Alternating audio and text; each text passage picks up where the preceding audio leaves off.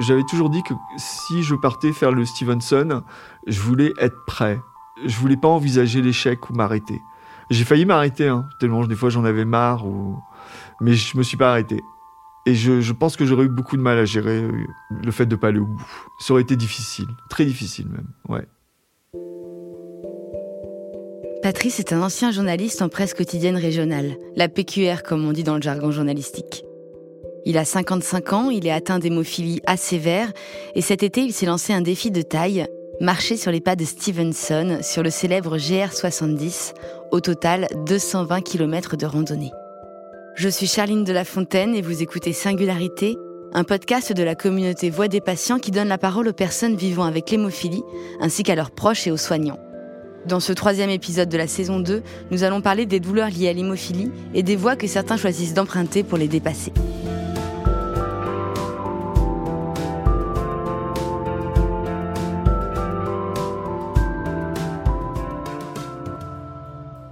Robert Louis Stevenson a écrit En vérité, je ne voyage pas moi pour atteindre un endroit, mais pour marcher.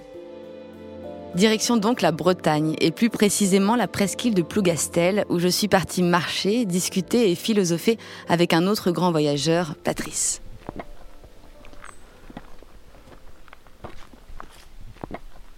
Là, on est sur un chemin de Plougastel, pas loin de mon village. C'est ici que, que j'ai préparé le Stevenson, où je vais dans les monts d'arrêt aussi souvent, tu vois. le, centre Bretagne, pas très loin de, chez moi, à une demi-heure. Euh, les monts d'arrêt qui ont pris feu cet été aussi, malheureusement. Puis t'as le GR34 qui passe aussi sur la commune, euh, qui est le sentier des douaniers, tu sais, qui fait tout le, tout le tour de la Bretagne, 2000 km. Les gens ont tendance à croire que la Bretagne c'est plat, alors c'est pas vrai du tout. C'était un bon entraînement euh, de, préparer Stevenson sur euh, les chemins de Plougastel parce que, comme tu vois, c'est pas des chemins forcément, euh, ça monte, ça redescend, ça. C'est des vallées qui, sur vallée, tu redescends, tu remontes. Là, j'ai pris mon bâton ce matin parce que c'est une petite marche, mais généralement, je marche avec des, bâtons de randonnée. Ça me donne un certain équilibre quand même. Et puis, et ça m'a beaucoup aidé les, bâtons parce que ça, m'évite les chutes dans les descentes, surtout dans les descentes que je maîtrise pas très bien parce que mon corps est, est emporté quand je descends. quoi. C'est un peu comme tout le monde d'ailleurs. Tout le monde a plus de mal à descendre généralement que. Donc moi du coup j'ai toujours besoin. C'est plus facile pour moi, beaucoup plus simple, beaucoup moins dangereux. Ce que tu dis, c'est que sans cette marche quotidienne, tu n'aurais sûrement pas la même condition physique et psychologique. Oui, oui, ça me...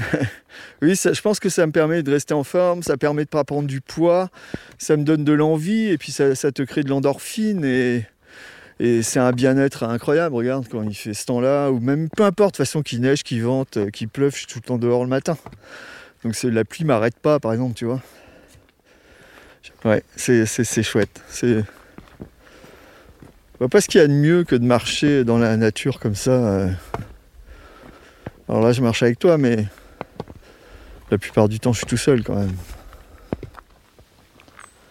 Tu veux aller boire un café? Allez, on va boire un café. Euh.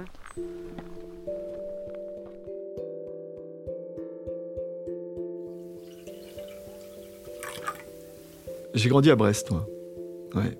Je suis plus citadin que campagnard, quoi. Je sais pas. Euh, j'ai un fils qui est paysan, mais euh, j'ai grandi, euh, j'ai grandi à Brest, moi. Pas très loin de, pas loin du centre-ville, ouais. Un quartier qui s'appelle Saint-Marc. Et dans ta famille, on est sportif?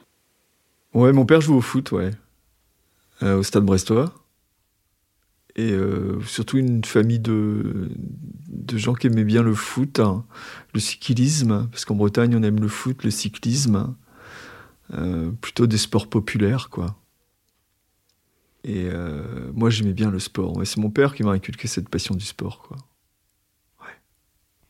Moi, j'ai toujours été attiré par euh, ce sport euh, un petit peu où on se dépasse, comme le marathon de Barclay aux États-Unis, où ils font quatre fois le tour, enfin, les finishers, là, ce truc de dingue, truc un peu incroyable, où il y a un lien avec la nature, où euh, je te parle pas des courses, des marathons, tout ça, ou le marathon de New York, ça, m'intéresse beaucoup moins, mais le lien avec la nature et le dépassement de soi, tout ça, ça me, ça me parle. Quoi. J'aime bien ça.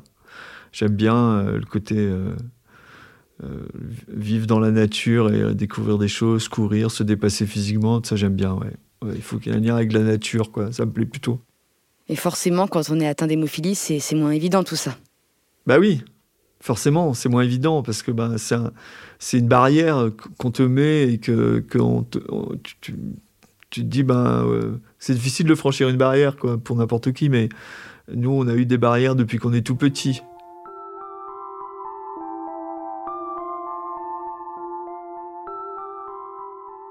En fait, ce sont des douleurs articulaires.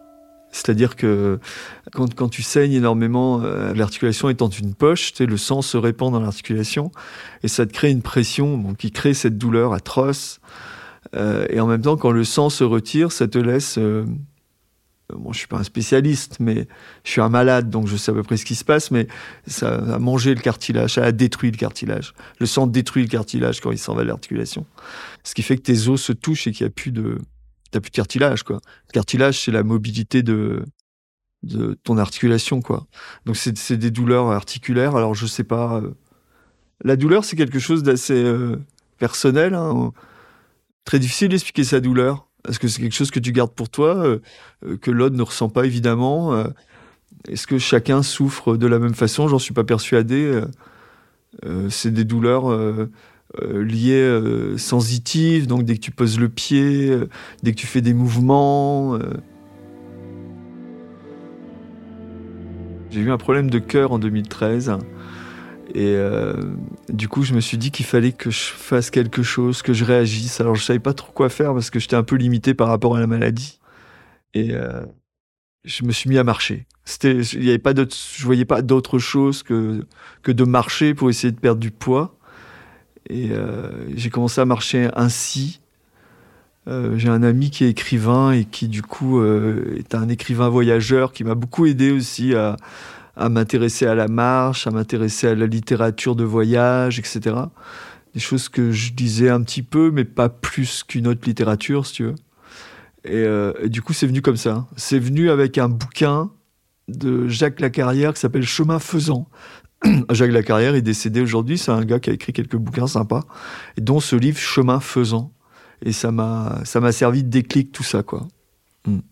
Et ça a bien marché, en l'occurrence. Ouais, je marche, je marche. Je suis un parapéti... parapétiticienne. Comment on dit une prostituée? Péripapéticienne. Péripapéticienne. Donc je suis un péripapéticien. Un péripatéticien, c'est un philosophe qui marche. c'est marrant, hein j'ai appris ça cet été. Je trouve ça rigolo. J'essaye de faire de la philosophie en marche. ça fait 4 euh, ans que je marche euh, régulièrement, tous les jours. Euh. Et durant l'été 2022, tu t'es lancé un défi de taille? J'ai fait le GR70. Alors, je vais plutôt dire le chemin de Stevenson, parce que de Robert Louis Stevenson, l'écrivain écossais. Parce que souvent, les gens disent GR70. Moi, j'estime avoir marché plutôt sur les pas de Stevenson que d'avoir fait le GR70.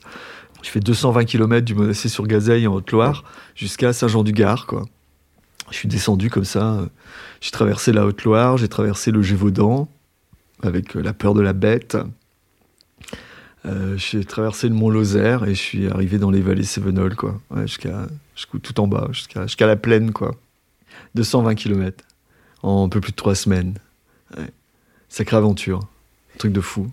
Le GR70 fait 270 km si tu pars du Puy-en-Velay jusqu'à Alès, alors que moi je suis parti un, peu en dessous le Puy-en-Velay au Monastier sur Gazeille. En fait, c'est de là que Robert Louis Stevenson est parti avec euh, son ânesse Modestine.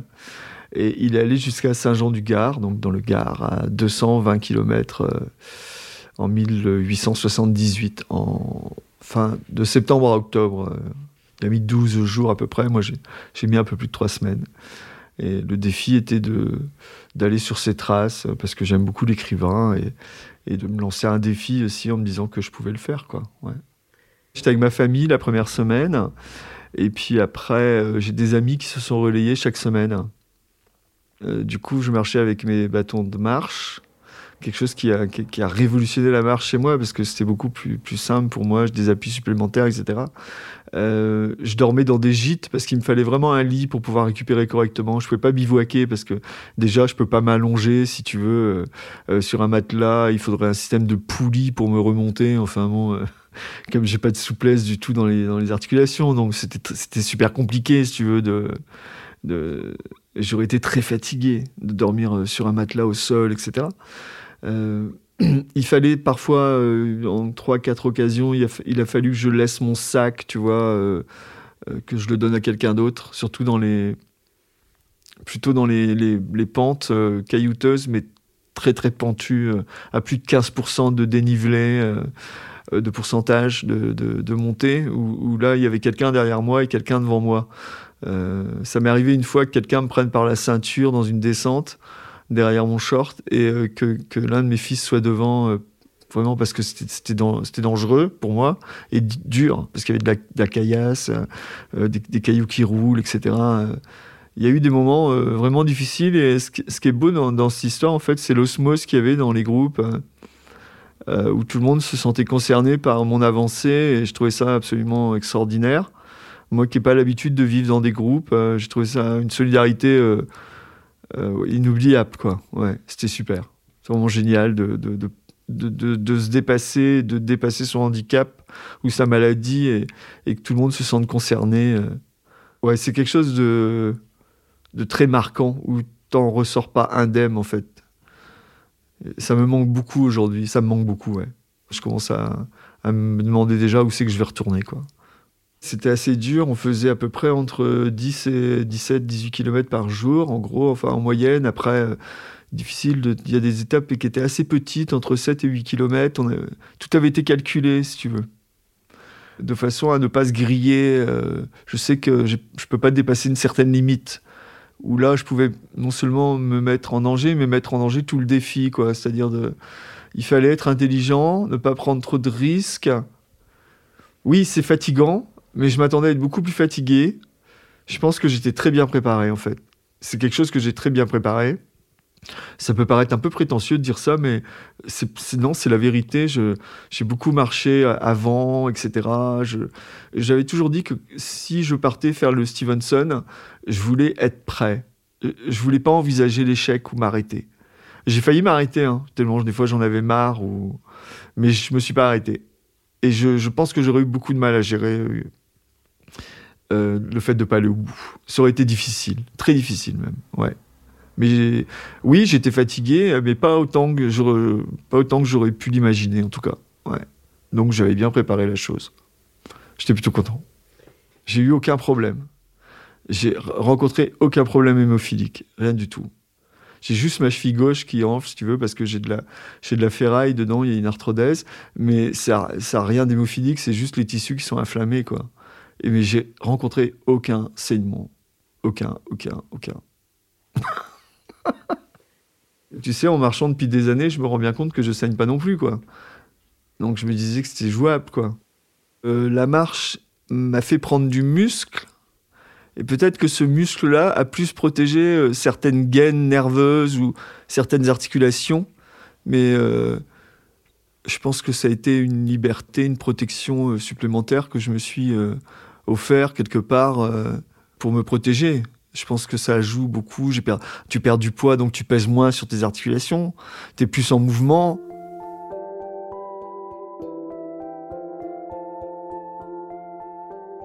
C'est difficile de dire que c'est un antidouleur parce que quand moi je prends de la morphine, je suis pas persuadé. Est-ce que ça te crée des douleurs aussi la marche? Parce que tu te dépenses, etc. Donc euh, euh, c'est quand même hyper douloureux quoi. Au bout de 15 km, j'ai mal partout. Hein. C'est super difficile à dire. S'il faut tirer un bilan à chaque fois de savoir est-ce que tu as moins mal, est-ce que tu, te sens mieux? Oui, je me sens mieux dans ma tête. Alors mon corps il est quand même salement abîmé quoi. Donc euh, c'est très difficile de se situer c'est plus une évasion peut-être psychologique euh, qui fait que ça entraîne euh, un bien-être, tu vois. Je sais pas, c'est très compliqué. C'est pas facile à répondre à ce genre de questions. Je sais que j'ai perdu des douleurs euh, nerveuses, surtout au coup de gauche, où, où si tu veux, l'articulation est tellement déformée que le nerf ne trouvait plus sa route dans la gaine et que la gaine était pressée par l'os, etc. Et du coup, j'ai dû créer une espèce de, de musculature autour de, cette gaine qui fait que la douleur a complètement disparu. Et je pense que c'est lié effectivement, en parlant avec l'ostéo, il y a sûrement un lien entre le, la... alors c'est pas pas un apport de muscle énorme si tu veux, hein, mais moi qui se vois en tout cas, je sais que j'ai pris du muscle. quand tu marches avec des bâtons, forcément tu développes le haut de ton corps, euh, pectoraux, les muscles des épaules, tout ça. Euh, c'est vrai qu'il y a eu du changement et je pense que ça m'a vraiment aidé, ouais. Ouais. Je pense que, mais puis ça même si quelqu'un n'est pas hémophile, tu vois, enfin, la marche est bénéfique, hein. on, le dit, mais c'est vrai. C'est un échappatoire, euh, ça te donne des, des, réponses à des questions que tu te poses aussi, hein, dans la vie de tous les jours, quoi. D'un coup, tu te dis, ah mais ouais, tu vois. Moi, ça m'est arrivé plein de fois, quoi.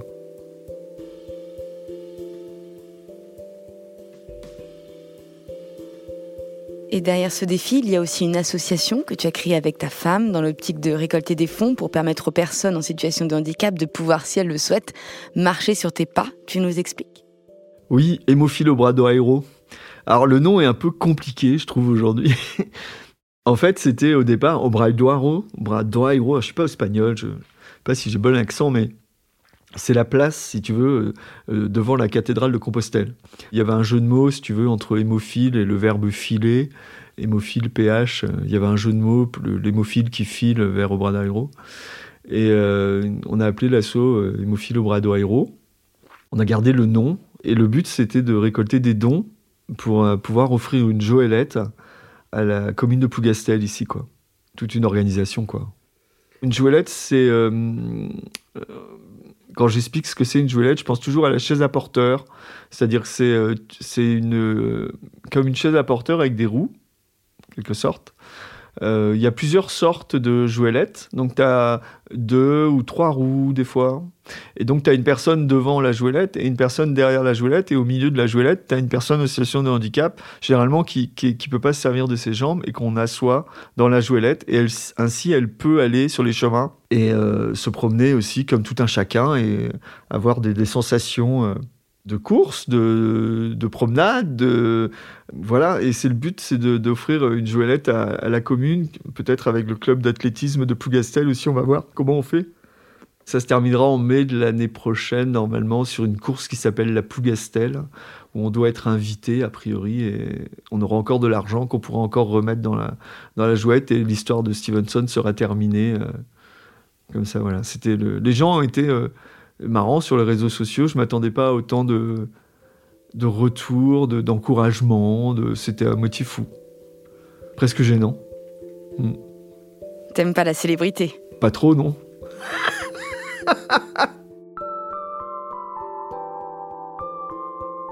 Vous venez d'écouter le troisième épisode de Singularité, un podcast de Voix des patients, la plateforme d'accompagnement des personnes atteintes de maladies chroniques des laboratoires Roche et Shugai. Vous pouvez retrouver l'ensemble des épisodes sur toutes les plateformes de podcast, Apple Podcast, Spotify, Deezer, et pensez à vous abonner pour n'en rater aucun. Singularité est produit par Louis Créative, l'agence de création de contenu de Louis Média, sur une idée originale de l'agence Intuiti. Marine Kéméry en a composé la musique et Adrien Françoise a réalisé et mixé cet épisode.